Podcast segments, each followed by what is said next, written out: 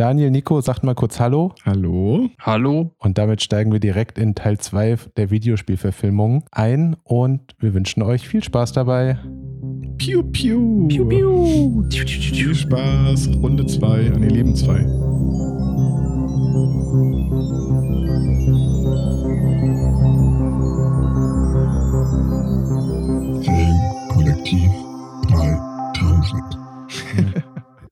Gut, aber ich würde sagen, dann können wir das Kapitel, das dunkle Zeitalter, wie du es beschrieben hast, abschließen, Ja. oder? Das Düstere, weil das gibt ja immer dieses Ding mit dem, äh, das dunkle Zeitalter, wird ja immer gesagt und man denkt dann immer, dass dunkle Zeitalter sich darauf bezieht, dass es, ähm, dass alles so schlimm war. Aber dunkel heißt dieses Zeitalter eigentlich nur, weil darauf, es gibt keine Aufzeichnung und deswegen ist da einfach nicht viel klar, was in dieser Zeit passiert ist. Und deswegen habe ich es mal das Düstere genannt, um mich davon ein bisschen abzusetzen. Habe ich wieder was Nur mal gelernt. so. Gut, dann gehen wir raus aus dem Düsteren und gehen in, naja, so viel besser ist die Zeit auch nicht. Aber interessant ist, dass gefühlt alle zehn Jahre Hollywoods versucht, mit richtig viel Geld mal was zu machen. Ne? Nach äh, Super Mario, dann Tomb Raider, kam dann 2010 Prince of Persia, The Sands of Time. Das hat mich, muss ich ja gestehen, das ist so ein Franchise, das hat mich gewundert, dass sie das nicht früher probiert haben. Prince of Persia ist, glaube ich, müsste man jetzt nicht komplizierter erzählen als um den Bogen zu Mhm. unserem anderen Podcast-Format gerade zu schlagen, wie einen Herkules-Film oder eine Herkules-Serie. Ja, Also ich glaube, also von den technischen Mitteln hätte man das einfach schon 2000, man hätte es sogar 95 machen können. Und das wäre ein Franchise gewesen, Ja. was vielleicht sogar funktioniert hätte, weil es in diese Kategorie Abenteuerfilme, die eine Zeit lang, also ich meine spätestens alles nach Indiana Jones, sehr, sehr angesagt war. Und ich meine, das Spiel ist auch äh, gen Ist super fast alt. genauso alt wie Super Mario. Also ich glaube von 89 oder so. Ist nicht sogar älter, die erste Prince of Persia? ich denke auch, das war doch C64-mäßig schon, Ja. oder? War für mich so eine Kategorie wie Pitfall Ja. oder sowas. Ja. Also ich habe das damals auf dem 386er von meinem Papa gespielt. Und ich weiß noch, da hatten wir den Norton Commander installiert. Und ähm, da musste Nerds. man dann irgendwie so äh, Get Set, Ready Set, irgendwas Exe mit als Dateinamen beim Start eingeben. Dann konnte man den Cheat-Modus äh, starten. Wenn du K gedrückt hast, sind alle Feinde auf dem, auf dem Screen gestorben. Und so, so habe ich mich durch Prince of Persia ge gecheatet mit sechs Jahren oder fünf oder ich weiß nicht, wie alt ich da war. Wieso ist man auf die Idee gekommen, diesen Film jetzt zu machen? Ich weiß nicht. Auch Markenname? Ja. Vor allen Dingen Disney hat den ja gemacht, ne? Ich glaube, Ähm, ja, ja, hat, Disney hat ihn gemacht, genau. Ich meine, Ubisoft hat ja die Marke kurz davor auch wiederbelebt. Und äh, dementsprechend war da halt einfach wieder viel Publikum. finde, durch diesen Disney-Aspekt, finde ich, schlägt das so ein bisschen in die ähm, Fluch der Karibik-Richtung. Ja, stimmt. Der neue Versuch von Abenteuerfilmen, familientaugliche Abenteuerfilme zu, äh, zu machen und ist natürlich entsprechend eigentlich eine ganz gute Erweiterung zum Franchise gewesen oder zum, ja, zum, zum, zum, ähm, zu den Filmen, die sie so im Angebot haben. Hätte man daraus ein vernünftiges Franchise machen können. Mich wundert es, dass Johnny Depp nicht mitspielt. Aber hier der andere, der andere Dude spielt mit ähm, Donnie Darko. Ja, Jake Gyllenhaal. Ja. Ich habe den Film nie fertig gesehen, weil ich persönlich bin kein Fan davon, wenn man in einem Film einfach versucht, diese Videospielästhetik so ganz doll reinzubringen.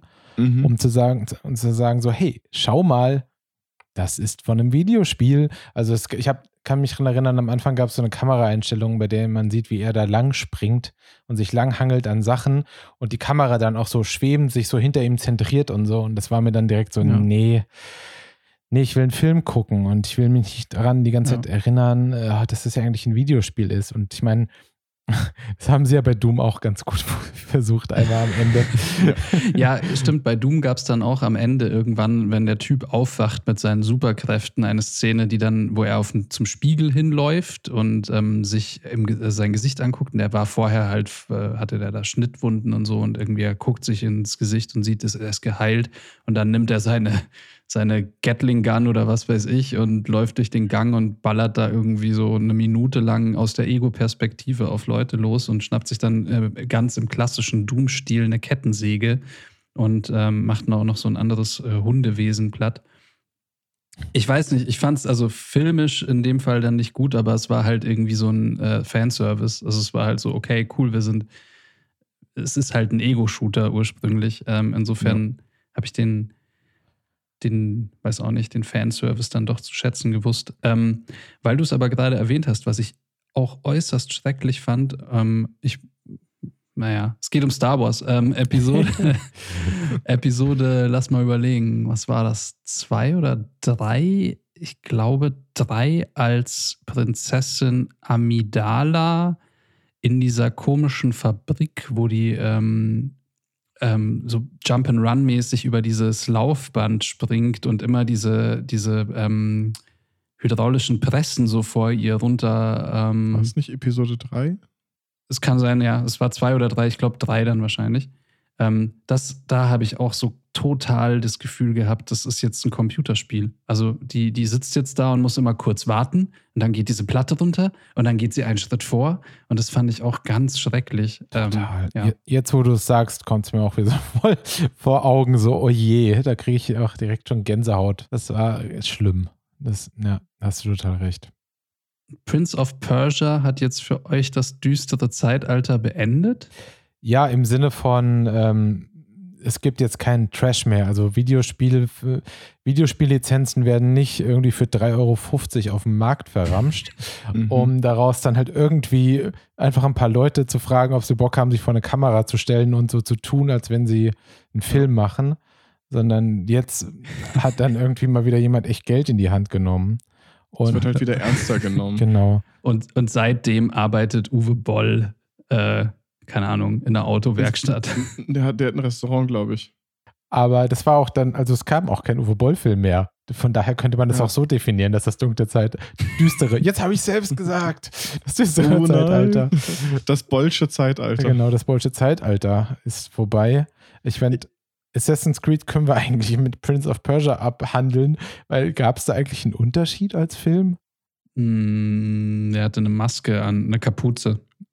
Diese, das, was Tobi gerade meinte, ne, dass jetzt kein Trash mehr produziert wird.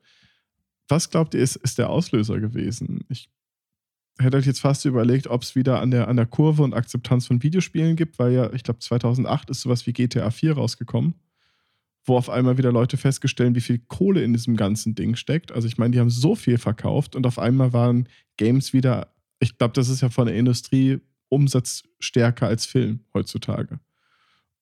Und kommt es daher oder gab es irgendeinen anderen Event? Also es muss ja irgendeinen Grund geben, warum man gesagt hat, mit Trash hat es nicht funktioniert, stecken wir mal deutlich mehr Geld rein und machen die gleichen Filme in gut. Nee, ja, also ich glaube, es ist wirklich einfach das Ding, dass Videospiele so ein unglaublich großer Markt geworden sind.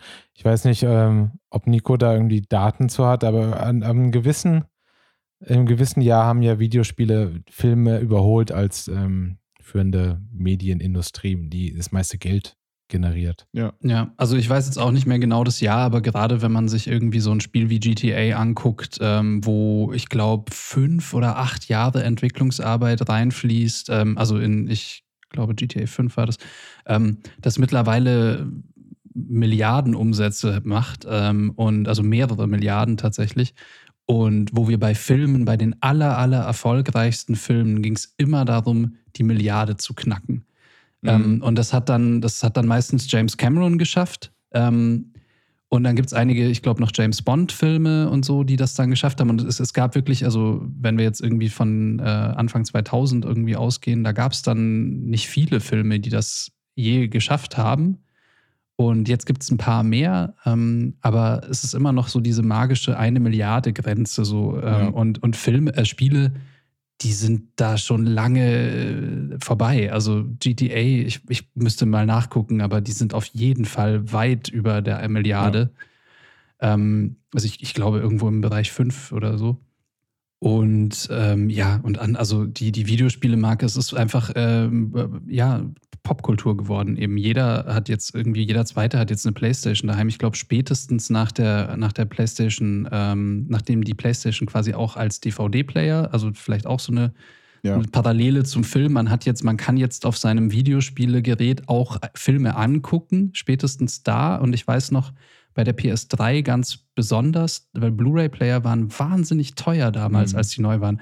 Und die meisten Freunde von mir waren so, hey, ich habe mir einfach eine PS3 geholt, weil da ist der Blu-ray-Player mit drin. Die PS3 war auch teuer, aber irgendwie war das halt so ein ganz guter Deal eigentlich.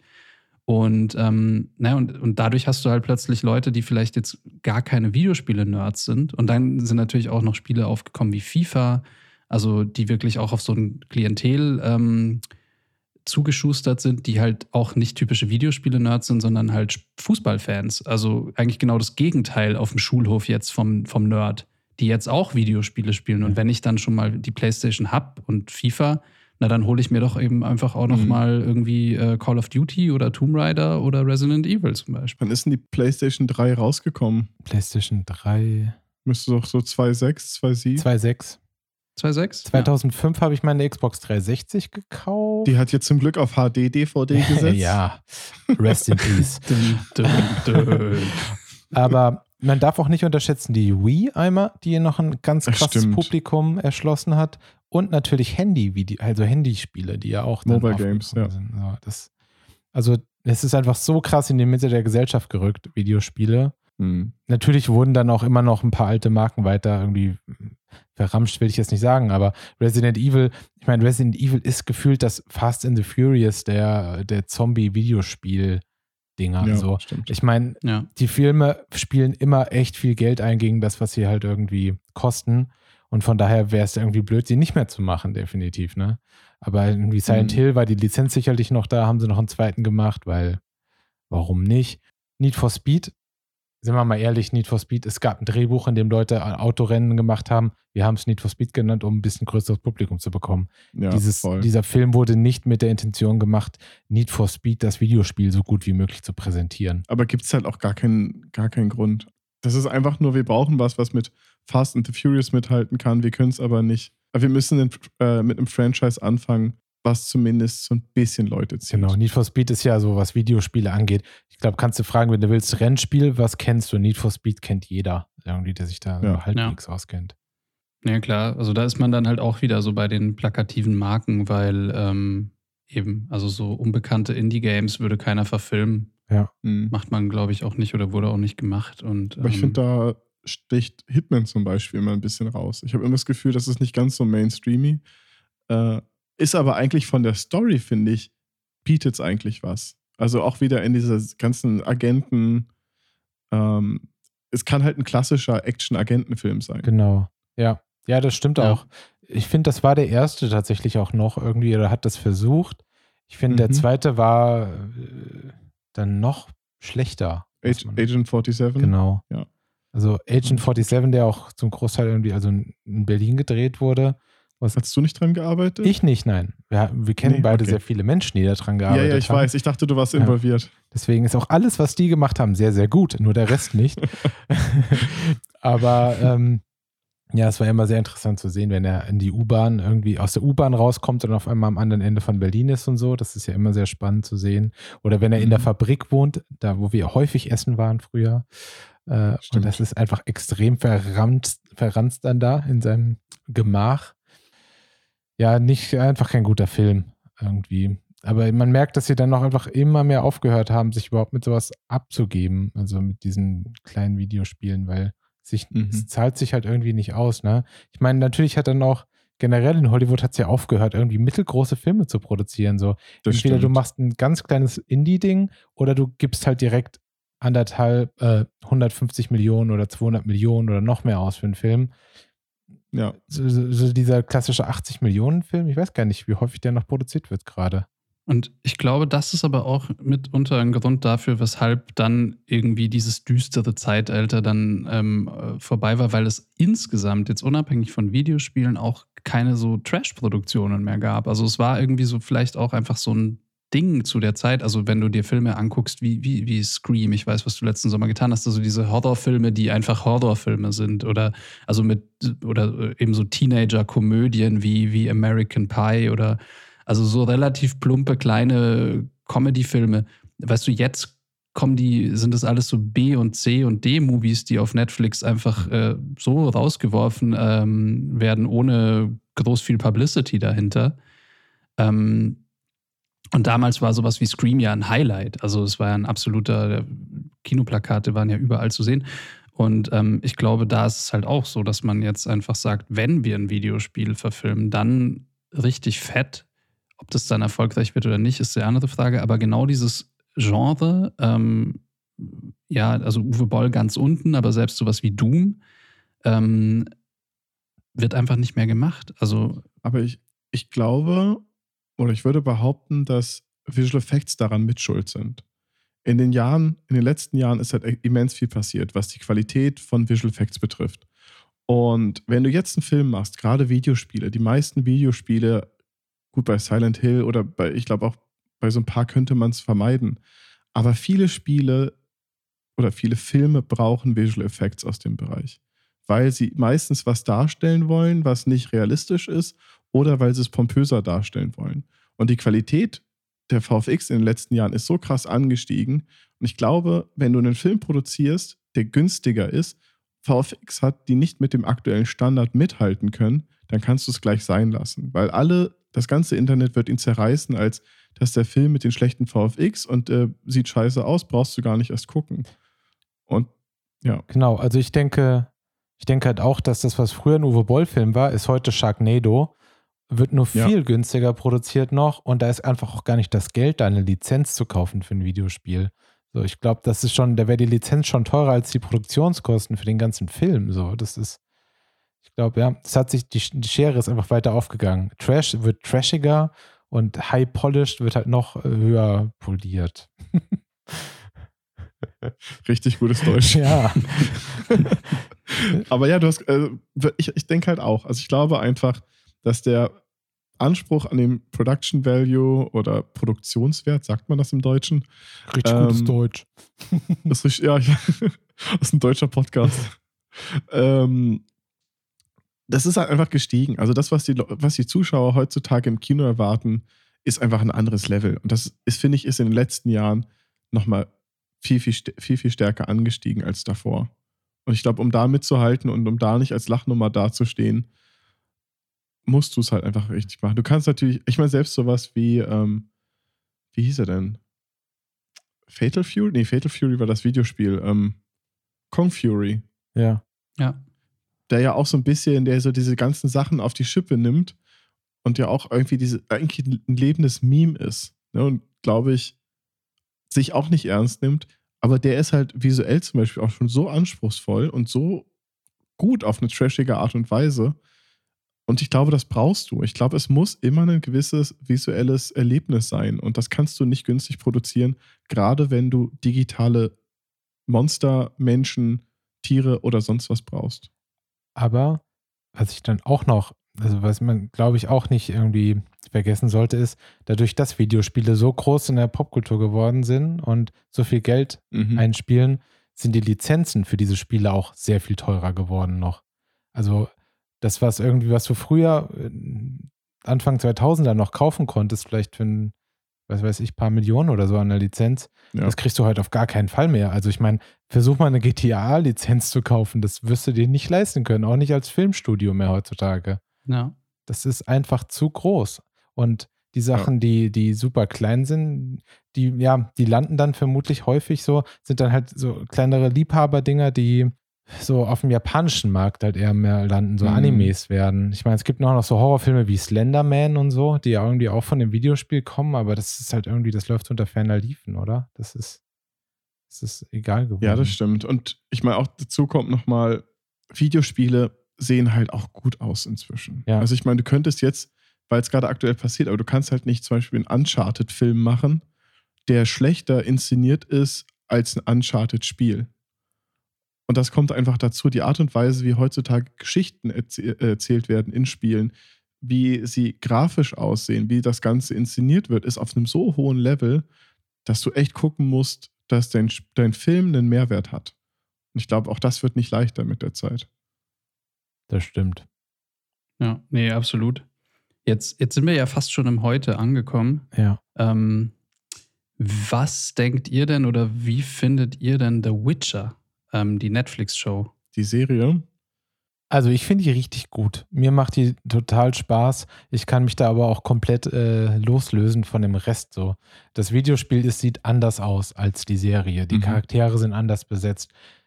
Finde ich bei dieser Serie aber persönlich für mich überhaupt nicht schlimm, weil die Serie trotzdem total gut funktioniert so und Ja. nicht aufgesetzt wirkt dadurch. Für mich. Ich war beeindruckt, wie gut die Hauptfigur funktioniert. Und wie sexy er ausschaut. Ja, wie sehr seine Perücke besser funktioniert als sein retuschierter Bart. Hm. Das stimmt, der Henry. Weil das war ja am Anfang die ganze Kritik, wo alle immer meinten, ja, der ist zu geleckt und der ist zu schön, um Geralt zu spielen. Aber das finde ich gar nicht. Der macht das so gut. Ähm, ich hab, muss auch sagen, ich fand die Serie ziemlich unterhaltsam. Ich stecke auch nicht so tief in dem Witcher-Universum drin. Ich habe zwei ein bisschen gespielt, drei habe ich fast durchgespielt, bis ich irgendwann nicht mehr da war und äh, also glaube ich im Urlaub und als ich weiterspielen wollte, vergessen habe, wo ich im Plot war, weil es so komplex ist. Aber ich finde, das machen sie trotzdem gut. Sie geben eine gewisse Tiefe, aber es ist jetzt nicht tief, viel tiefgründiger als der Mandalorianer oder sowas. Es ist ein ähnliches Prinzip bis zu einem bestimmten Grad. Es sind einfach kurze, unterhaltsame Episoden mit den gleichen Figuren, die in dem Universum leben, die ein bisschen mehr zusammengeführt werden am Ende, zumindest in der ersten Staffel. Aber es ist cool. Ja, mir ging es da auch so. Also ich fand die Serie eigentlich auch super unterhaltsam und ähm, auf Reddit war, ähm, wie heißt denn der, der Hauptdarsteller nochmal? Weiß das jemand von euch so? Henry Cavill. Ja. Genau. Ähm, der ist wohl auch auf Reddit äh, total gel geliebt worden von den Fans, weil der selber halt auch, ähm, äh, der war dann irgendwie in diesem PC Master Race äh, Mhm. Thread drin, Ja. weil er selber gesagt hat, so ja, ich habe auch einen PC und ich zock halt auch The Witcher und so. Und dann war der natürlich der Liebling aller, wenn er seinen eigenen Charakter quasi auch aus dem, aus dem Spiel kennt. Wenn ich das richtig verstanden habe, ist aber The Witcher, also das ist wieder so ein bisschen das Pferd von hinten aufgezäumt oder so ein Circle Jerk, weil es ist ja so, dass das eigentlich eine Art polnische Sage ist, die dann, es gab ja schon mal eine polnische Witcher-Serie auch, ich weiß nicht, ob die vor oder nach dem Spiel rauskam, ähm, und dann zu einem Computerspiel gemacht wurde und jetzt wieder zu einer Serie. Ja, also ich muss sagen, ich habe da auch, ich bin durch die Serie sehr viel näher an The Witcher rangekommen, als ich es vorher war. Also für mich war die Videospiele, habe ich halt äh, nie wirklich gespielt, weil ich früher gar kein großer Fan von Mittelalter und Fantasy war, muss ich dazu gestehen. Ich, erst seit Game of Thrones Ich dachte seit Herkules. ja, Herkules ist für mich einfach nur König. Da ist es. Und ähm, deswegen habe ich mich, ich habe das Spiel echt gar nicht so wirklich viel gespielt, bevor ich die Serie gesehen habe. Dann habe ich die Serie gesehen, Mhm. die mir so, so gut gefallen hat, habe dann äh, mit meiner Freundin in Neuseeland quasi alle Bücher als Hörbücher gehört, während wir durch Neuseeland gecruised sind für einen Monat und habe auch lustigerweise mit einer Arbeitskollegin in Australien gesprochen, die aus Polen kommt und sich deswegen äh, recht gut damit auskennt. So, die auch sagt, sie so, ja, ah, das ist eigentlich alles, war alles relativ trashig am Anfang und so. Und äh, sie war gar nicht so begeistert von, also nicht von der Serie jetzt, sondern von den Büchern und von der, wie das halt damals Die in, in. Polen aufgearbeitet wurde, eigentlich in, in, in dieser Serie oder was es dann halt war. Und dass es dann erst so mit den Spielen und so eigentlich wirklich Qualität bekommen hat. Ich muss sagen, mir haben die Mhm. Bücher sehr gut gefallen. Ähm, aber dazu wollte ich nur noch ganz kurz erzählen, dass, was ich irgendwie so cool daran finde, ist, es ist zwar polnische Sagen und so, aber im Endeffekt sind es europäische Märchen, die da ganz krass reingewoben sind. So. Also ich Mhm. will jetzt auch gar nicht so viel vorwegnehmen, weil das sicherlich auch in den nächsten Staffeln und so noch vorkommt. Aber es sind dann halt so Sachen, die einfach äh, super düster aufgegriffene Versionen von den Grimm-Märchen und so auch sind. Und äh, auch sowas wie Ja. da spielt Schneewittchen und die sieben Zwerge, ist äh, bei ihm in seiner Erzählung sehr viel düsterer und die Zwerge sind gar nicht so cool und so. Ähm, von daher hat mich das dann immer noch mehr dazu gebracht, das irgendwie echt doll zu mögen. Mhm. Für mich absolut die Serie, auf die ich mich am allermeisten freue, auf die zweite Staffel bei Netflix. Und Wann kommt die eigentlich? keine Ahnung. Ich würde mal sagen, wegen, wegen dem Roni wird sich das alles noch ein bisschen verschieben. Ja, wahrscheinlich. Aber war ja auch ganz interessant, dass der, der Autor am Anfang so gefragt wurde, ob er den Deal mit dem, mit dem Entwicklerstudio, Mhm. äh, ob er einmal bezahlt werden möchte oder ob er dann halt einfach für den also Erfolg äh, beteiligt wird. Mhm. Und er war dann so, ja, nee, komm, gib mir die Kohle, ich habe keinen Bock drauf. Mhm. Und dann ist es ja Blöd. einfach so krass explodiert und jetzt versucht er ja noch hart nachzuverhandeln, um noch ein bisschen Geld rauszuholen aus der Nummer. Ja. Ich meine, ich kann ihn verstehen, aber vielleicht Ja. muss man ein bisschen mehr an seine eigene Arbeit glauben, ne? Ja, Ja. absolut. So ja- wie George ist ja Lucas. fa- Fast so ein bisschen wie bei Pokémon, wo das, wo das Computerspiel und die Serie super gut funktionieren. Jetzt ist es nur noch, jetzt bra- brauchen wir eigentlich nur noch Witcher-Kuscheltiere. Oh ja. Gibt's bestimmt. Ich würde gerne noch eine, einen Reboot mit anmerken, den ich eigentlich ganz gut fand, Ja. weil das einherlief. Es gab 2018 ist der neue Tomb Raider-Film rausgekommen, der ziemlich nah an dem Reboot von dem, Fil äh, von dem Videospiel war. Und ich habe, also ich weiß gar nicht, ob die das von Anfang an so geplant haben. Hey, wir machen einen Reboot vom, Spie äh, vom Spiel, lass uns doch auch gleichzeitig noch einen vom Film machen. Aber das war für mich so, ich weiß gar nicht, wie gut der Film weggekommen ist. Ich weiß, am Anfang gab es viele Kritiken, dass Lara Croft ja so jugendlich ist und so schwach und nicht so tough und so weiter. Aber das war, glaube ich, vor allen Dingen Meinungen von Leuten, die die Spiele nicht gespielt haben. Weil ich fand, es war extrem gut umgesetzt. Es war sehr, sehr nah dran, die Figuren. Also es hätte das gleiche Universum sein können. Ich hätte, ich würde es verstehen, wenn sie einfach den Handlungsstrang vom Film im Spiel weitererzählen und andersrum, weil das war, das war eine der wenigen Videospiele-Verfilmungen, finde ich, wo sie mich als Fan abgeholt haben, aber auch gleichzeitig ich den Film gut fand. Vielleicht fand ich ihn besser, weil ich das Spiel mochte, aber ich fand, also ich war mich, fühlte mich jetzt nicht um die Zeit betrogen, sondern ich hatte da schon Spaß dabei. Mir ging es da ähnlich. Also ich fand den, den neuen Film wie auch das Reboot von den, von den neuen Tomb Raider-Spielen total gut irgendwie. Also ich, ich mag auch Alicia Vikander, also die ja da die Mhm. Hauptrolle als, äh, als also finde ich viel besser natürlich gespielt hat als Angelina Jolie, aber das war auch einfach eine andere Zeit. Also Angelina Jolie. Ja. ähm, war halt das, das, das Busenwunder Lara Croft irgendwie auf blöd. Also so einfach Action und drauf schießen und stupide und ähm, ja. Das, was ja aber auch die Spiele damals Genau, waren. also es, es passt, es hat auch damals gepasst, fand ich. Es war so cooler Spruch, Sonnenbrille auf und dann ballern. genau, ja. Ja.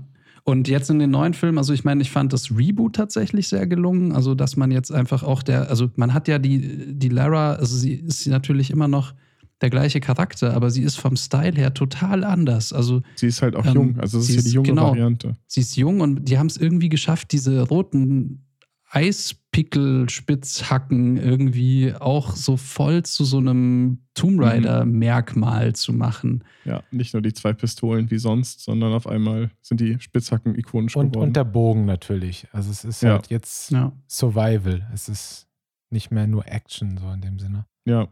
Und ich finde, dadurch wirkt das auch alles viel, viel zeitgemäßer. Also du hast jetzt auch eine, eine starke weibliche Hauptfigur, die halt nicht einfach nur auf ihr Äußeres reduziert wird, sondern es ist einfach eine starke, eine taffe Frau in dem Fall, die sich da beweist und ähm, wo du einfach mitkriegst, dass sie vom Fahrradkurier dann ihr, ihr Leben da irgendwie findet und da mitzieht. Und ich finde, das haben sie einfach gut erzählt. Ihr seid doch bestimmt auch beide, wie ich, vermutlich Fans von Abenteuerfilmen auch so. Ähm, Ob es jetzt Klar. Indiana Jones und so weiter und so fort ist. Und Goonies. Hm? Die Goonies, bitte. Ja, Wenn du Abenteuerfilme und sagst, dann natürlich musst die du die Goonies. Aber Danke. ich finde, das hat der Film halt auch super gut hingekriegt. Es war irgendwie, es war einfach spannend zu sehen, wie was erkundet wurde.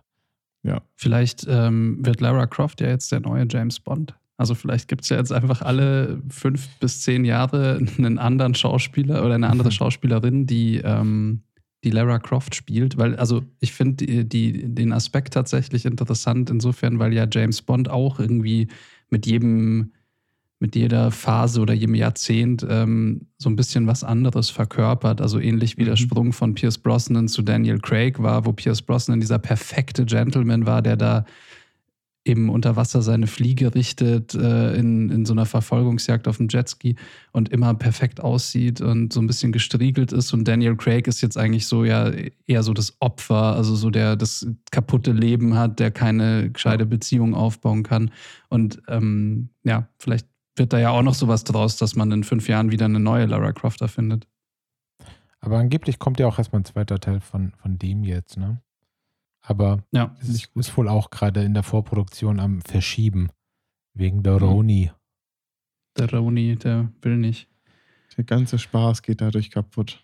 Tatsächlich haben dann aber auch die letzten drei Verfilmungen, die es hier noch in der Liste gibt, quasi am, am meisten reingehauen, ne? Also es ist sehr faszinierend, dass Rampage, von dem vermutlich die meisten Menschen nicht mal wissen, dass es eine Videospielverfilmung ist, Mhm. äh, weil es halt auch wirklich ein Nischenvideospiel eigentlich war, was halt irgendwie. Und auch schon ziemlich alt. Genau. Und eigentlich total egal war. Ich meine, also wenn dieser Film halt äh, Monster Clash heißen würde, dann hätte er genauso viel Geld eingespielt. Ich glaube nicht, dass irgendjemand reingegangen ist, weil er dachte, ach, ich habe damals Rampage gespielt, ich gucke mir das jetzt an, sondern alle haben nur gesehen, The Rock und große Monster, Affen und Ja. so weiter. Das ziehe ich mir rein. Der hat ähm, extrem viel Geld eingespielt, einfach. Irgendwie, ich glaube, zweiterfolgreichster oder dritterfolgreichster Film äh, auf Basis eines Videospiels überhaupt. Ja, echt, echt beliebt gewesen und irgendwie so bei vielen Leuten so ein Guilty Pleasure-Ding. Und es war faszinierend. Also ich habe den auch tatsächlich gar nicht in die Kategorie Videospiele am Anfang einsortiert, so in meinem Gehirn, bis ich irgendwie so vor einem halben Jahr dachte, so, ah ja, klar, stimmt, Rampage, das ist ja wegen dem Videospiel Rampage. Ich- glaube, Rampage war halt auch bei uns nicht so ein großes Ding. Das war hauptsächlich erfolgreich als Arcade. Ja, es ist ein Automatenspiel, ja. Und das war ja leider bei uns, zumindest in, hier in Deutschland, ich weiß nicht, wie es im Rest von Europa aussah, nie ein großes Ding, dass man so die Arcades hat, wo man hingegangen ist und äh, seine ganzen Münzen ver verpulvert hat. Und ich glaube, deswegen war das nie so groß. Bei uns war das dann einfach auf, dem, auf den Konsolen vorhanden. Aber es hatte nie dieses Ikonische. Ja. Ich habe den Film auch noch nicht geguckt, aber ich glaube vor allen Dingen, äh, The Rock hat sehr viel damit zu tun. Es ist ein The Rock Ja, Vehicle, ein ganz klassisches Ja. The Rock Vehicle, so wie Skyscraper und alle diese Filme. Hm. Aber ich meine, dann, dann kommen wir halt zum erfolgreichsten aller Zeiten, ne? Oder ist es? Nein, das ist auch Die nur Warcraft, hat- Warcraft hat mehr. Warcraft ist der erfolgreichste aller Zeiten, was Ja. Videospiele angeht. Der Detective Pikachu ist äh, knapp drunter. Ich würde aber vermuten, dass er im Nachhinein vermutlich den irgendwann überholt. Also, ich glaube, das Mhm. ist so ein Film, der, der noch häufiger jetzt gekauft wird auch und verschenkt Mhm. wird. ist ja auch wieder schwierig zu sagen. Also bei dem kann man wirklich drüber streiten, ob er in die Kategorie gehört, weil ich glaube, Detektiv Pikachu ist eigentlich ein Comic. Nee, das ist ein Video. Es gibt ein Spiel, Detective Pikachu auch. ja, Das- ich dachte, Detective Pikachu war ursprünglich ein Comic und dann haben sie daraus. Aber keine Ahnung.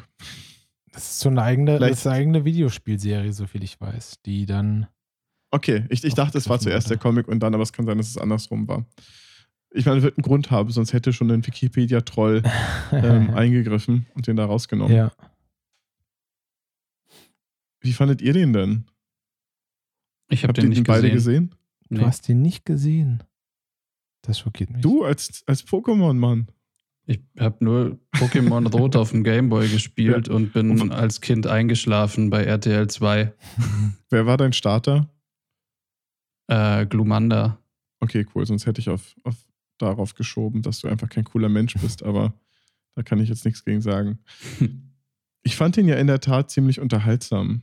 Schwierig, aber er hat stilistisch überraschend gut funktioniert. Diese süßen, cartoonigen, sehr getreuen Pokémon ähm, in, der, in der realen Welt. Irgendwie hat es funktioniert. Und ich glaube einfach auch, weil sie sie haben es halt ein bisschen realistischer gemacht von den Oberflächen und von den Strukturen, aber sie sind nicht so weit gegangen, dass es aussehen wie real existierende Tiere.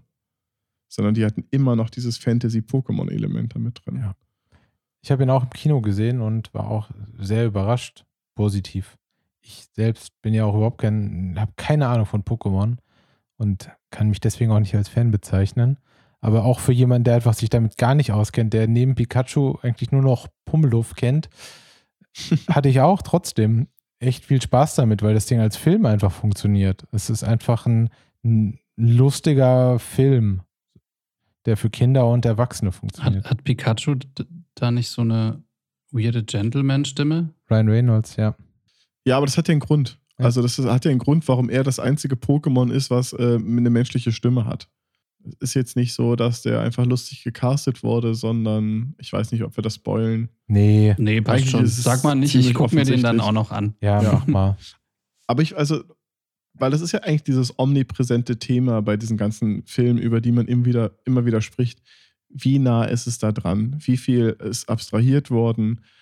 Konnten sie es visuell ähnlich umsetzen? War es Fanservice oder war es einfach nur Ausruhen vom Franchise? Ne? Und ich fand hier ist ganz klassisch, die haben es versucht, glaube ich, Fans wirklich recht zu machen. Die haben es so gut umgesetzt. Und natürlich hier und da wurde nochmal ein Pokémon gedroppt, was keinen Einfluss auf die Handlung hatte, aber es wurde gezeigt, weil es von diesen 151 gibt es, auch wenn, glaube ich, ganz, viel, ganz viele Quatsch sind, aber irgendwer mag jeden am liebsten. Und so hat eigentlich jeder, jeder sein Lieblings-Pokémon da gesehen. Ja. Und ich fand, es war gut. Es war auch war ein runder Film. Es war jetzt natürlich keine, keine weltbewegende äh, Story, aber auch da ist das Zielpublikum sind halt nicht unbedingt die 30 plus Nicht-Videospiel-Nerds. Ja. Und auch wenn er finanziell nicht der erfolgreichste Film war, war er ja doch von den Bewertungen her der erfolgreichste mhm. Film. 68 Prozent ist tatsächlich die beste Bewertung, die jemals ein Videospiel bekommen Ups. hat in der Verfilmung. Das ist traurig, aber so ist es nun mal. Und danach kam dann natürlich noch die große Kontroverse. Sonic. Ja, der tatsächlich ja eigentlich ganz gut sein soll als Film. Ich habe ihn nicht gesehen, aber ich muss auch sagen, ich habe halt, ich verbinde mit Sonic gar nichts. Von daher gibt es auch keinen Grund für mich, dieses, diesen Film zu gucken, weil ich einfach kein Interesse daran habe. Aber ich war ja Sega Mega Drive Kind. Bei dir sieht das anders aus. Hast du ihn gesehen? Ich, ich noch nicht. Ich werde es jetzt, glaube ich, mal machen, weil es, glaube ich, auf Amazon Prime ist er, glaube ich, gerade kostenlos dabei. Ich, ich weiß es nicht. Ich bin da so ein bisschen gespalten ich glaube, bei mir schwingt einfach viel mit, was da passiert ist. Ich, als der erste Trailer rauskam und der Aufschrei im Internet war, was sie mit Sonic gemacht haben, kann ich komplett nachvollziehen. Der Film oder Sonic war ein ganz, ganz schlechtes Monster. Das ist so, als ob du drei Leuten, als ob du Stille Post gespielt hast und der letzte sollte Sonic aus der Beschreibung vom ersten malen. Das hat nichts damit zu tun und eigentlich ist es ein einfaches Prinzip. Und es gibt Sonic schon in 3D oder es gab ihn schon in 3D in Spielen. Die mussten nichts neu erfinden, aber das, was sie gemacht haben, die haben es halt komplett verbockt. Und umso beeindruckender ist es, dass sie nach dem Shitstorm sich überlegt haben, hm, wenn wir den jetzt so rausbringen, wird kein Mensch sich den Film angucken. Und stattdessen haben sie einfach Sonic, die Hauptfigur, neu designt und alle VFX-Shots neu machen müssen. Eigentlich 90% des gesamten Films mussten neu gerendert, animiert werden. Ähm, und was man gehört hat, sehr auf Kosten der Artists und der Studios. Also von den paar Leuten, die ich kenne, die daran gearbeitet haben, war das wohl kein Spaß. Es wurden sehr viele Sachen rausgeschnitten, sehr viele Sachen, in die mehrere Monate Arbeit geflossen wurden, dann weggekürzt, weil sie zu teuer geworden sind und so weiter. Und deswegen ist so ein ambivalentes Gefühl, ob ich ihn jetzt trotzdem noch gucken möchte. Ich hätte ihn mir auf jeden Fall nicht im Kino angesehen, weil ich ehrlich gesagt keine Lust hatte, dafür Geld auszugeben. Ja, aber vielleicht trifft da ja auch dieses, ähm, dieses Sprichwort von Shigeru Miyamoto zu, dem, dem Erfinder von Super Mario. Ein verspätetes Spiel kann gut sein, ein schlechtes Spiel ist für immer schlecht. Also, ne, du hast schon vollkommen recht, wenn die den Film so rausgebracht hätten, wäre der einfach schlecht gewesen. Und ähm, vielleicht war es auch nur ein cooler PR-Stand. Ja, glaube ich nicht. Nee, nee. Also die, die Blöße hätte sich keiner äh, absichtlich nee, gegeben. Nee. Aber genau, nee, und er hat ja gar nicht so schlecht abgeschnitten. Und ich meine, mhm. es wird auch einen zweiten Teil geben. Ja, definitiv. Es ist halt sehr schwierig. Einerseits ähm, ist es schön, auch wenn auf Kritik eingegangen wird. Mhm. Andererseits macht es auch ein ganz großes Fass auf, wenn auf jede Kritik eingegangen wird im Internet, weil alles ja. wird kritisiert im Internet. Dann, wie du schon sagtest, wenn es auf Kosten der Menschen passiert, die diesen Film halt machen, dann ist es halt sehr schade. So, weil mhm. im Endeffekt, es ist nicht deren Schuld. Aber ja, also ich werde mir irgendwann vielleicht auch mal angucken, aber das wäre dann halt wirklich sowas, was bei mir nebenbei läuft, weil ich einfach mhm, genau. kein Interesse daran habe. Es ist ganz merkwürdig.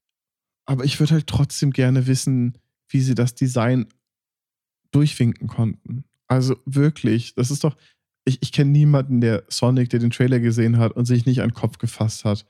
Es sah halt einfach schrecklich aus. Es war einfach ja. dieses blaue Ding, wo sie so ein pseudomenschliches Gesicht drauf gedrückt haben mit den komischen Zähnen und den Augen. Und es war, es war einfach gruselig. Und dafür musst du kein, kein Sonic-Fan sein, um sagen zu können, das sieht schrecklich aus. Davor haben Kinder Angst. Ja. Und trotzdem haben sie entschieden, komm, das ist das Beste, was wir machen können. Wir produzieren jetzt den Film damit und dann sehen es die Leute und sind irritiert. Also es muss doch eine Qualitätskontrolle, ein Pre-Screening, irgendwas gegeben haben. Es ist einfach, also das, das verstehe ich einfach gar nicht. Ja, vielleicht hast du auch recht. Vielleicht war es doch auf eine ganz weirde Art und Weise ein ganz komischer PR-Stand, bei dem die meisten nicht eingeweiht waren. Aber dann hätten sie ja nicht den ganzen Film schon fertig gemacht zu dem Mhm. Zeitpunkt. Naja, ich sag ja, die Also- meisten waren nicht eingeweiht. Ja, ja, genau. Ja. Ich meine, hätten sie den Trailer so gemacht, ist cool. Dann wären das, äh, keine Ahnung, 50 Shots gewesen. Aber stattdessen, wie viel sind es? 4000 Shots? Ich weiß es nicht. Man weiß da auch nicht, was da intern für Strukturen geherrscht haben. Ich meine, keine Ja. Ahnung, was für ein Ego der Art Director oder der Regisseur oder wer da im Endeffekt dann die letzte Entscheidung getroffen hat, äh, so hat. Also, dass sich dann vielleicht auch einfach keiner der Verantwortlichen getraut hat, irgendwie zu sagen, ey, sollen wir nicht doch irgendwas ändern? Und dann, weißt du, irgendwann bist du mit dem Charakter an einem Punkt, wo du eben dann schon 100 Shots produziert hast und dann traut sich auch Mhm. keiner mehr zu sagen, so, ey, übrigens, wir sollten vielleicht einfach nochmal von vorne anfangen. So, dafür hat es den Shitstorm gebraucht. So, ohne den, Ja. ja. Ähm, ja, hätte keiner irgendwie die, die Eier in der Hose gehabt, zu sagen, so, ey, lass nochmal neu anfangen. Ja. Ja, es ist, es ist echt schwierig. Es ist eine sehr ambivalente Sache, ne? Also, wie weit, wie weit soll das gehen, wie Tobi auch gerade meinte? Wenn jetzt jeder Trailer, der eine schlechte Reaktion kriegt von auf Reddit, auf YouTube, auf sonst was, geht der immer wieder zurück in die Produktion? Wird das jetzt so das nächste Ding sein, statt was Schlechtes rauszu oder sich wirklich vorher Gedanken zu machen, produziert man, zeigt es den Fans, wenn sie es cool finden, geht es weiter, wenn sie es schlecht finden, ändert man es. Das ist so, das finde ich ein ganz komischer Ansatz. Ja. Und ich habe total Angst, dass das jetzt Standard wird. Ja, gut, da kommt man ja schon fast in so eine Grund, äh, Grundsatzdiskussion dann einfach darüber, ähm, wie viel kreative Freiheit du noch hast. Also kreative Freiheit im, im Gegensatz zum finanziellen Erfolg, Erfolg eben. Mhm. Also wo du eben, ähm, wenn du eine Statistik auswertest und einen Film so machst, dass er möglichst viel Geld einspielt, ist es nicht zwangsweise ein guter Film. Aber es gibt ganz Ja. viele gute Filme, die nicht viel Geld einspielen. Und diese Korrelation ist halt oft total schwierig. Ja, was ja, glaube ich, eh, wenn man die, wenn man jetzt alles anguckt, was wir hier aufgelistet haben, ist das wahrscheinlich überall genau die große Frage. Wen macht man am meisten glücklich? Die Leute, die das Geld geben und Geld bekommen? Die Leute, die dem Franchise schon lange treu sind? Oder die Menschen, die gerne Filme gucken? Eine Frage, die ich mir auch noch gestellt habe, ist, ähm, warum es denn in die andere Richtung oft so gut funktioniert. Also ich meine, ich glaube, man kann schon allgemein sagen, dass Videospieleverfilmungen, ähm, haben wir jetzt gesehen, echt ein schweres Thema sind und dass die meisten davon nicht so gut abgeschnitten haben. Umgekehrt gibt es aber wahnsinnig viele Videospiele, die auf Filmen basieren, die wahnsinnig gut sind als Spiel und Spaß machen und auch erfolgreich sind und auch Geld eingespielt haben. Wenn du dir ähm, alle Star Wars-Spiele anschaust, also wo fast alle echt gut sind. Ähm, und ähm, Indiana Jones beispielsweise, die, ähm, Die Point-and-Click-Games? die, genau, die waren auch super. Also Fate of Atlantis zum Beispiel, Hammer-Game. Hast du Men in Black gespielt? Nein. Hast du mal was von diesem äh, ET-Incident gehört?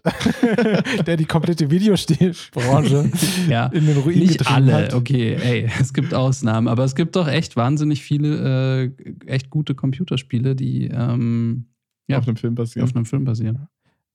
Ja, es ist, ich finde es halt, ich fand es faszinierend, dass E.T. quasi die Videospielbranche für zehn Jahre oder so vernichtet hat, aber dann Super Mario es schafft, die Videospielfilmbranche auch nochmal wieder für 10, 20 Jahre zu vernichten. So irgendwie, Videospiele sind echt ein, ein gefährliches Pflaster. Ich glaube, der große Unterschied zwischen den beiden Sachen ist, dass du, wenn du einen Film geguckt hast, dann hast du das Worldbuilding betrieben, du kennst die, ähm, die Charaktere, du weißt, wie alles funktioniert und dann entsteht auf einmal der Wunsch, ich will das selber erleben. Das ist für mich ein ähnlicher Punkt, oder wenn du es andersrum machst, hast du deine Geschichte selber erlebt und dann guckst du sie an, wie jemand die Geschichte erzählt. Das ist eine ähnliche Situation wie eine Buchverfilmung. Eine Buchverfilmung kann in beide Richtungen gehen und kann komplett schlecht sein, weil die Leser was anderes erwartet haben, weil das Buch im Film im Gegensatz zum Film viel, viel interaktiver ist. Und ich glaube, das ist in die andere Richtung einfach so der Fall. Wenn du den Film geguckt hast, weißt du eigentlich, worauf du dich einlassen wirst im Spiel. Und sofern die Spiele in einem ähnlichen Universum funktionieren, ähm, wie der Film, ist das, glaube ich, eine viel, viel sicherere Sache. Ich würde dazu sagen, dass wenn du einen Film hast, damit lehn, ich lehne mich jetzt mal ein bisschen weiter aus dem Fenster, da werde ich mir vermutlich viele Feinde mitmachen. Wenn du einen Film hast, hast du zu 95% eh eine bessere Story als jedes Videospiel. Ja. Und ähm, dann musst du die eigentlich nur noch runterkürzen und daraus irgendwie was Interaktives machen. So. Aber im Endeffekt hast du schon mal eine Basis, die funktioniert. Du hast eine erzählbare Geschichte. Und andersrum hast du in Videospielen häufig einfach mal keine erzählbare Geschichte und du hast Interaktivität sonst nur. Und die Interaktivität fällt im Film weg und du hast keine Geschichte. Also hast du da eigentlich nichts. Deswegen ist es sehr viel schwieriger in die eine Richtung als in die andere. Das ist ein guter Punkt, auf jeden Fall. Nee, klar, weil im Prinzip, äh, ja, das, was beim Spiele spielen Spaß macht, ist das Knopf, Knöpfe drücken ähm, bei vielen Spielen eben. Und ja. die Story musst du dir komplett dazu erfinden, klar. Ich meine, es gibt natürlich genug andere Spiele, die in eine andere Richtung funktionieren und die eh anders erzählt werden, ne? so wie die ganzen Telltale Games oder, mhm. Oder sowas. Aber ich glaube, für die ist es natürlich, wäre es auch einfacher, eine, eine Verfilmung zu machen, weil du eigentlich einen interaktiven Film spielst. The Wolf Among Us. Das könnte ich mir auch als ja. Serie angucken. Daniel, meinst du, dass das von, von Artist-Seite her irgendwie einen Einfluss hat oder haben wird, dass die Tools mittlerweile so ein bisschen miteinander verschmelzen und viele Leute, also gerade im 3D-Bereich, äh, für die Games-Branche oft genau die gleichen Programme zum Einsatz kommen wie für die Filmbranche mittlerweile? Also siehe jetzt auch Unreal zum Beispiel. Ja, ich glaube, ich meine, das, das Verbreiten von Game Engines ähm, hat natürlich einen immensen Einfluss auf die Leute, die du für ein Projekt buchen kannst. Also wenn du jetzt überlegst, vor Jahren warst du hochspezialisiert als 3Dler für einen Film und die Leute, die Videospiele gemacht hatten, hatten ein ganz anderes Skillset. Du hast am Ende natürlich Punkte erzeugt und Polygone erzeugt, aber auf eine ganz andere Art und Weise. Und natürlich in dem Moment, wo wir, wo wir dahin kommen, dass die, dass die Werkzeuge ähnlich werden, können, glaube ich, beide Seiten extrem viel voneinander lernen, weil ein Austausch stattfindet, weil du als Filmperson in einem Game-Universum ein ganz anderes Mindset hast, ein ganz anderes Vorwissen. Viele von, von den Leuten, so wie wir hier, hier haben, nicht einfach nur die Werkzeuge gelernt, sondern wir haben ein Wissen von Film, von Schnitt und so weiter. Aber die Leute im Games haben eine andere Erfahrung, was, äh, was Geschichten erzählen betrifft. Und Interaktivität und äh, Immersion und diese ganzen Sachen. Also ich glaube, da kann extrem viel passieren. Und natürlich in dem Augenblick, wo Leute aus der Game-Industrie oder wo, wo, Leute aus der Filmindustrie im Spiel arbeiten, kann es, glaube ich, viel, viel schneller sein, dass es sich cinematischer anfühlt. Es gibt ja auch genug Videospielproduktionen oder Produzenten, die sagen, sie würden am liebsten einen Film machen und das merkst du im Spiel. Und wenn du dann einen DOP dazu holst, der zum Beispiel weiß, wie er eine virtuelle Kamera in Unreal bewegt und die ins Game reinholst, ich glaube, das wird das Ganze nochmal auf ein anderes Level heben. Oder andersrum. Ja, ist vielleicht auch so ein bisschen wie das, was Tobi ähm, neulich gesagt hatte, dass man eben Filme machen ja auch nicht durch Filme anschauen lernt, sondern durch Filme machen. Und ähm, eben, wenn du jetzt im Prinzip so eine, eine Gruppe von, von Artists eben hast, die die Filme gemacht haben, die jetzt, die dann zum Beispiel eben übergehen und Spiele machen und umgekehrt und sich das fürs bisschen vermischt, dann ja, wären vielleicht die, die Spiele cineastischer und äh, weiß nicht, die Filme interaktiver vielleicht, keine ich glaub, Ahnung. immersiver oder ja. Was, was denkt ihr denn so rein technisch gesehen in die nächsten zehn Jahre gesprochen? Ich meine, Videospiele werden ja rein technisch immer besser und ähm, die Qualität einfach, die Grafik, wie man so schön im allgemeinen mhm. Volksmund sagt, wird einfach besser. Äh, dementsprechend werden natürlich die ganzen Elemente, die Assets auch sehr viel besser. Ob man irgendwann an einen Punkt kommt, dass man äh, quasi einfach mit den gleichen Elementen, die man im Spiel hat, mhm. vielleicht auch eine Netflix-Serie produzieren könnte? Ich wollte gerade sagen, also mich würde es nicht überraschen, wenn jetzt, ich weiß gar nicht, Blizzard, Square Enix, irgendwie die großen Studios eine eigene Unit gründen. Ich meine, die haben eigene Teams, die sich um die Cinematics kümmern, ne? die ganzen Zwischensequenzen, die Trailer, die schon filmisch arbeiten. Also wenn die Leute sich nicht aussondern würden und sagt, hey, produziert mal einen Film mit unserer Umgebung, jetzt durch, durch das ganze Raytracing und ähm, die ganzen ja, Weiterentwicklung in den Engines ist, glaube ich, die Qualität, die wir erreichen können, in Echtzeit, in Unreal, in Unity, teilweise höher als vorgerenderte Serien auf Netflix. Und es wäre einfach dumm, wenn sie das Potenzial nicht nutzen.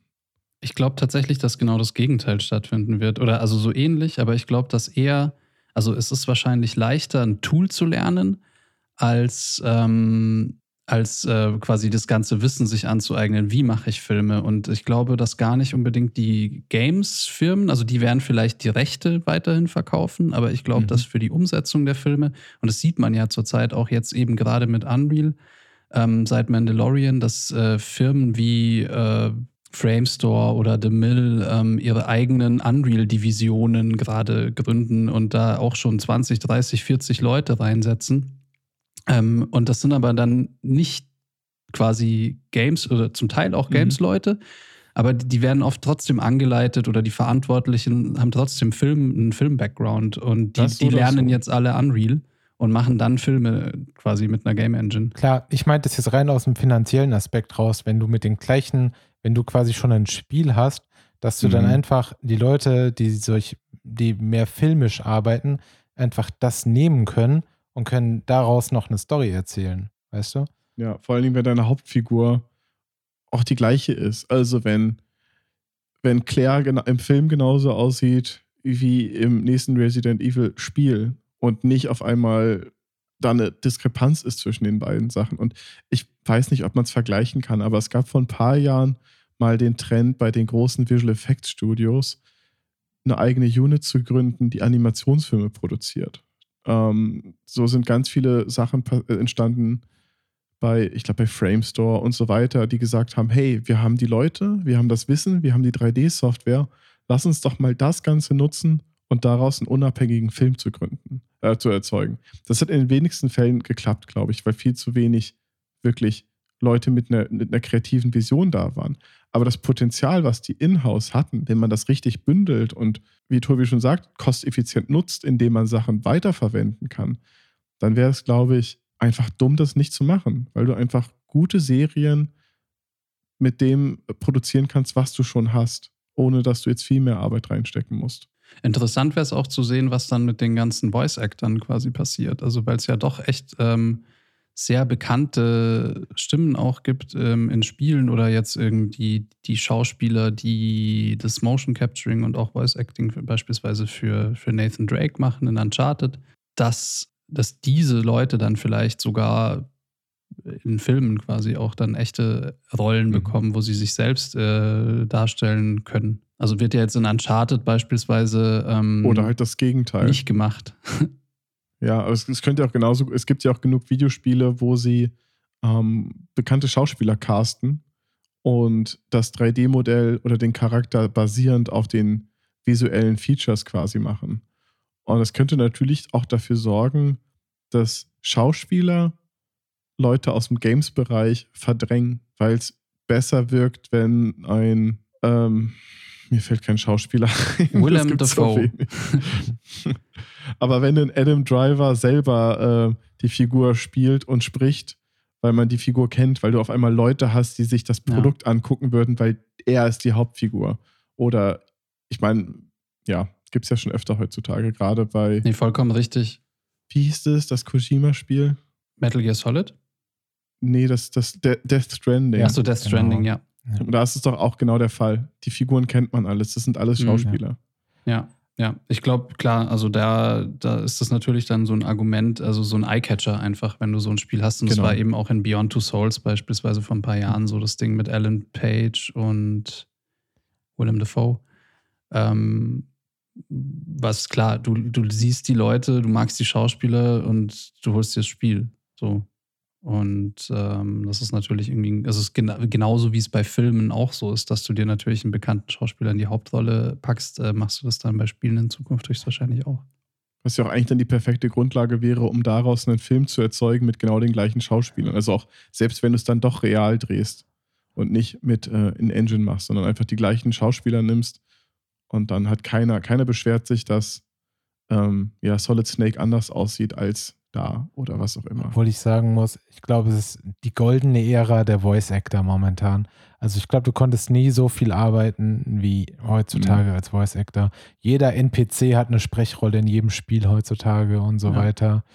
Ähm, das ist schon krass. Also Ich glaube, du kannst da schon ganz schön viel machen. Wobei natürlich auch, also es, es schließt sich dann natürlich, glaube ich, für Schauspieler auch nicht aus. Also es gibt ja natürlich auch viele Schauspieler, die gewisse Rollen in Filmen wirklich spielen und dann für andere Videospiele, für andere Rollen wiederum auch Voice acten, also wie so ein zweites Standbein für Schauspieler mehr Mhm. oder weniger. Also da gibt es Ja. eine Stimme, die, die mir total, ähm, also die ich wahnsinnig gut finde und die, die, die super prägnant ist. Das ist, ähm, ich weiß die Schauspielerin leider nicht mehr, aber Ava Sarala aus äh, The Expanse, also ist ja Mhm. eine Amazon Prime-Serie mittlerweile.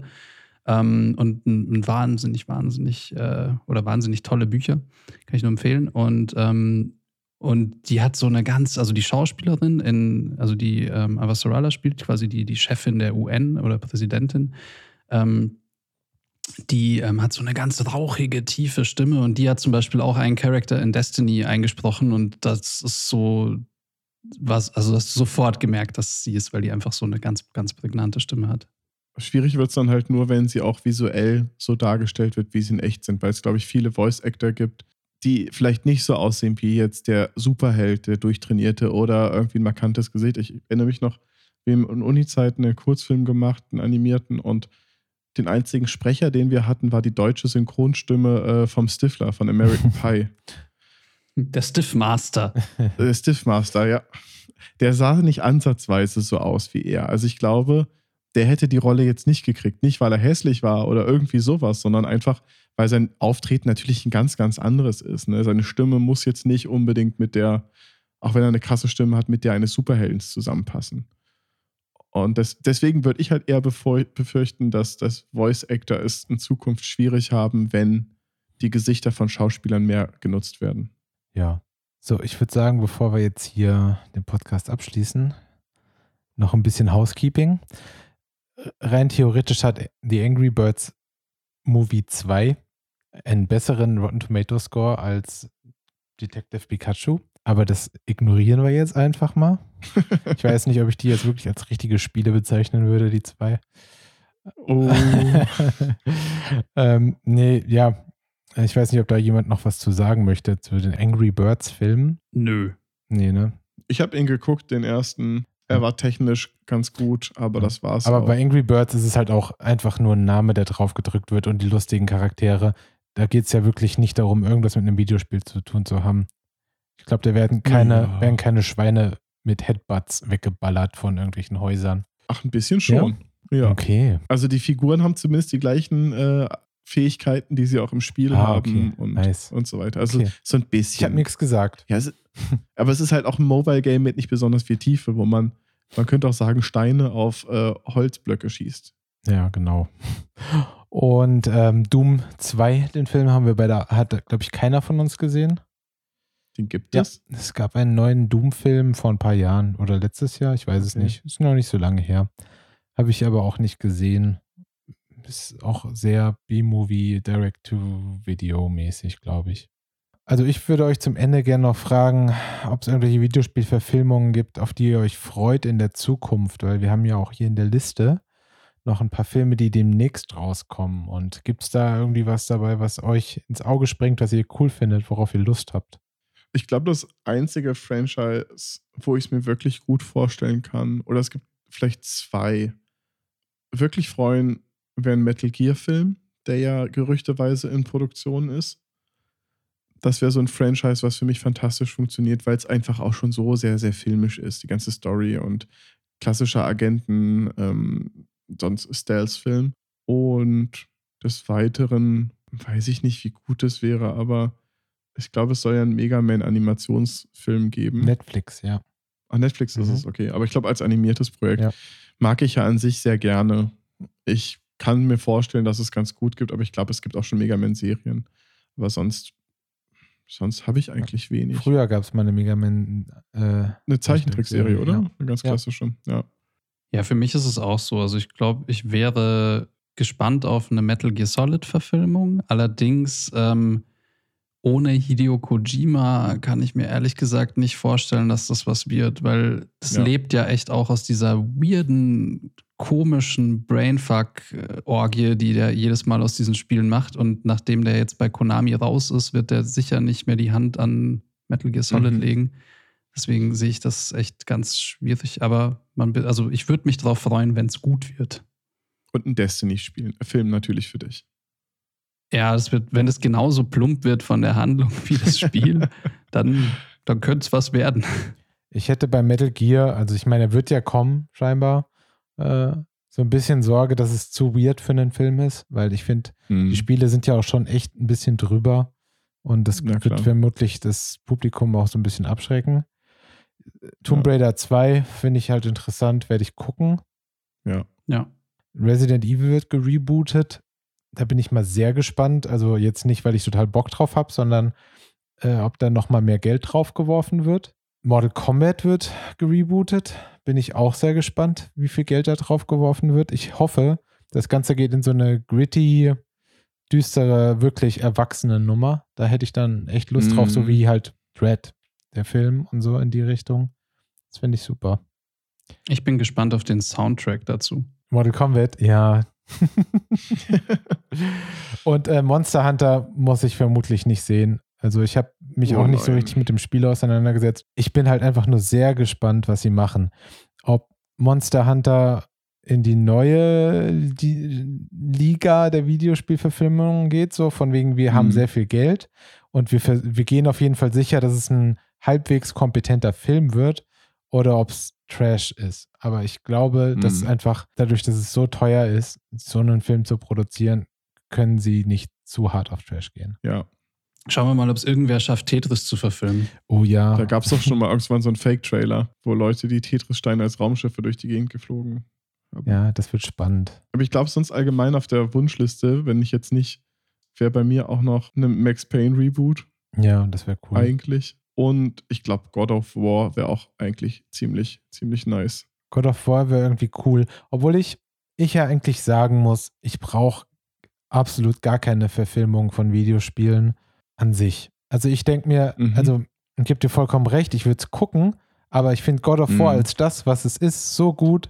dass ich das Ja, gar das nicht stimmt. woanders brauche. So, dass ich denke, es ist doch als das, was wir da haben, eigentlich eine voll gute Sache. Warum Ja. jetzt irgendwie ein Förmchen drücken, in, den, in das es nicht reingehört? So, Mhm. ist es wirklich notwendig? Das denke ich mir halt bei, bei solchen Sachen wie Bioshock Ja. oder sowas, wo man denkt, das ist visuell extrem spannend und das ist aber, aber ich wüsste auch nicht, was ein Film mehr erzeugen Ja. sollte. Das wäre dann für die Leute, die die Spiele nicht gespielt haben, Ja. aber es ist halt kein. Mehrwert. Ich würde keinen Bioshock-Film haben wollen. So sehr ich diese Welt liebe und so sehr ich äh, die Story und alles richtig cool finde, würde ich es nicht wollen. Nicht, um einfach nur mehr zu haben. Das bringt nichts. Auch, auch God of War ist sowas, ich ehrlich gesagt traue ich es niemandem zu, das äh, so umzusetzen, dass ich zufrieden wäre. Also ich wäre bestimmt enttäuscht. Mhm. Ähm, und ja, zwei Stunden irgendwie Kratos dabei zuzuhören, wie er Boy sagt. Die Frage ist, wäre es Vin Diesel, The Rock oder Jason Statham? Welcher Glatzkopf? Eigentlich wäre es The Rock. Ja, hoffentlich wäre es The Rock. ja, eigentlich müsste es The Rock sein. Mit richtig viel Bart. Ich habe auch noch so ein bisschen irgendwie gestern darüber nachgedacht, weil tatsächlich habe ich mich kurz vorbereitet. Ist es nicht auch ein generelles Problem, dass in Videospielen man eigentlich fast immer alleine unterwegs ist, weil man ist ja eigentlich der Spieler mit seinem Charakter zusammen, das ist ja eigentlich das Team und man macht dann Mhm. halt was und erlebt ein Abenteuer, aber in Filmen einer Person alleine zuzugucken, ist einfach nur brutal langweilig und deswegen ist es nie umsetzbar, das eine auf das andere so wirklich. In Filmen müssen immer mehrere Leute sein, Menschen müssen sich unterhalten. In Videospielen brauchst du Ja. das nicht. Ja, Half-Life, stimmt. der Ja, Film, stimmt. wäre sehr langweilig. Ja. Man könnte es im Half-Life-Universum Ja. machen, aber das ist ja immer die Frage. Ne? Also, ich glaube, ich finde es vielversprechender, das Universum zu nehmen und eigentlich so eine Art Spin-off zu machen. Oder ein Prequel oder ein Sequel, aber nicht das umzusetzen, was wir schon, schon gesehen haben. Aber das hat Resident Evil gemacht und das mochte auch wieder niemand. Ja. die haben es halt nicht gut gemacht. Das stimmt schon. Ach, Hast du recht. Ist schwierig. Ich glaube, ich würde einfach wirklich zusammenfassen, kann man sagen, wenn das Spiel gut ist, brauchen wir keinen Film. Genau. Oder macht es als Anime oder so. Also Castlevania, nochmal um kurz darauf zu kommen, fand ich zum Beispiel sehr unterhaltsam als Netflix Animated Show. Mhm. Das war in Ordnung. Hätte ich jetzt aber auch nicht mit Menschen sehen, also nicht real verfilmt sehen wollen. Ja. Ich weiß nicht, wie es euch geht, aber ich würde jetzt gern PS5 weiter ausprobieren. hey, mach mal. War sehr schön, dass das äh, dann doch so lange gedauert hat, hier alles. Und Und dass du die Zeit für uns genommen hast an deinem besonderen Tag heute. das war doch lustig und das war doch mal was anderes. Ja. So ganz ohne Star Wars. Ein bisschen. Ja. Dann passt auf euch auf, bleibt gesund, bis zum nächsten Mal. Tschüss. Wiedersehen. Ciao, ciao.